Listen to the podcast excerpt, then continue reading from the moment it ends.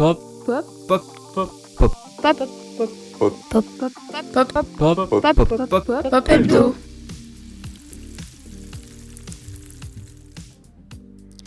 Bonjour à toutes et à tous, j'espère que vous passez une agréable journée en ce lundi 6 novembre. Bienvenue dans ce nouveau Pop Hebdo, votre rendez-vous hebdomadaire pour plonger dans l'actualité de la semaine. Sans plus tarder, passons au titre. Dans cet épisode, nous parlerons des tempêtes qui ont secoué la France cette semaine, mais pas que. Avec au programme la nouvelle chanson des Beatles, le 8 ballon d'or de Léo Messi ou encore le nouveau film tant attendu de Miyazaki. Nous rendrons également hommage à la regrette perte de Matthew Perry. Vous n'avez sûrement pas dû y passer à côté cette semaine.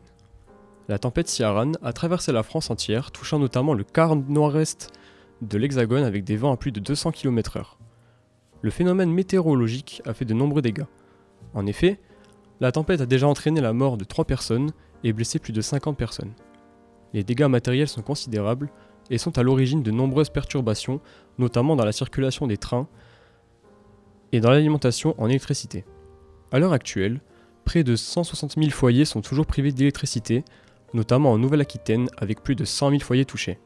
Après Ciaran, c'est la tempête Domingos qui a traversé la France ce week-end, touchant notamment les régions du sud-ouest. Dix départements étaient d'ailleurs en vigilance orange pour vagues et crues ce dimanche 5 novembre.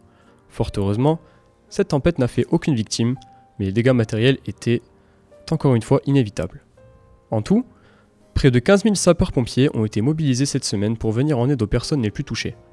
Une grande partie est toujours sur place pour réalimenter les foyers en électricité et pour fluidifier la circulation. Sans transition, l'intelligence artificielle a encore fait des siennes cette semaine, en permettant le retour des Beatles 53 ans après leur séparation. C'est Paul McCartney qui a réussi l'impossible en publiant Now and Then, chanson composée par John Lennon, pourtant décédé en 1980.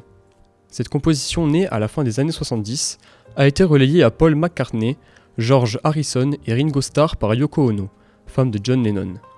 La chanson n'est publiée que ce 2 novembre 2023, car la qualité de l'enregistrement de la démo était de trop faible qualité. C'est grâce au progrès de l'intelligence artificielle que la voix de l'artiste a été isolée permettant aux musiciens de l'accompagner. Le choc des générations est audible, mais ne semble pas pour autant déranger les auditeurs, puisque le court film accompagnant la sortie de la musique atteint les 5,3 millions de vues en deux jours. Parfaite illustration de ce que peuvent apporter les IA à l'industrie musicale, même si les avis sont mitigés quant à l'éthique de la production et son registre. Beaucoup d'adeptes des quatre garçons dans le vent ne reconnaissent pas ce qui composait la, la Britpop des années 1960 à 1970. En sport, Lionel Messi est rentré encore un peu plus dans l'histoire du football en obtenant son huitième ballon d'or, rien que ça. Le champion du monde argentin devance Erling Holland et Kylian Mbappé. Quant au ballon d'or féminin, c'est la milieu de terrain du FC Barcelone Aitana Bonmati qui a remporté le prix pour la première fois de sa carrière. Dans les autres catégories, Jude Bellingham a remporté le trophée Copa, récompensant le meilleur jeune joueur de la saison. Emiliano Martinez a quant à lui remporté le trophée Yashin, récompensant le meilleur gardien, tandis que le cyborg norvégien Erling Haaland est reparti avec le trophée Gerd Müller. Pour terminer, le Brésilien Vinicius Junior s'est vu remettre le prix Socrates, récompensant ainsi son engagement au sein de sa fondation au Brésil qui aide les quartiers les plus défavorisés. Cette semaine, les fans de Friends sont en deuil. L'acteur américain Matthew Perry est décédé samedi 28 octobre à l'âge de 54 ans. Le célèbre interprète de Chandler Bling dans la série culte Friends a été retrouvé inconscient par son assistant dans son jacuzzi.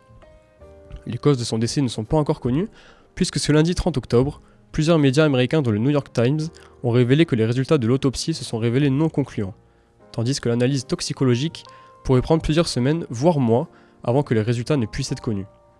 Ses compagnons acteurs de Friends ont publié lundi dernier un communiqué commun pour exprimer leur, tristesse. Je cite Nous sommes tous totalement effondrés par la mort de Matthew. Nous étions plus que de simples collègues, nous sommes une famille. Ces derniers étaient réunis vendredi après-midi pour participer aux funérailles de Matthew Perry en compagnie de ses proches. Ces obsèques se sont déroulées à Los Angeles, au cimetière de Forest Lawn, se trouvant à quelques mètres des studios Warner Bros. où la série devenue classique a été tournée. Pour terminer ce pop hebdo, Pop-Up vous recommande de foncer au cinéma voir Le Garçon et le Héron. Sorti le mercredi 1er novembre, la nouvelle œuvre d'un des plus grands animateurs et réalisateurs japonais, Hayao Miyazaki, était très attendue.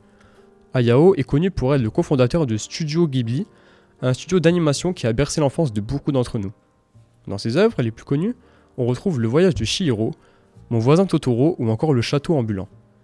Pour son nouveau projet, Le garçon et le héron, le réalisateur n'a pas fait de communication sur ce dernier.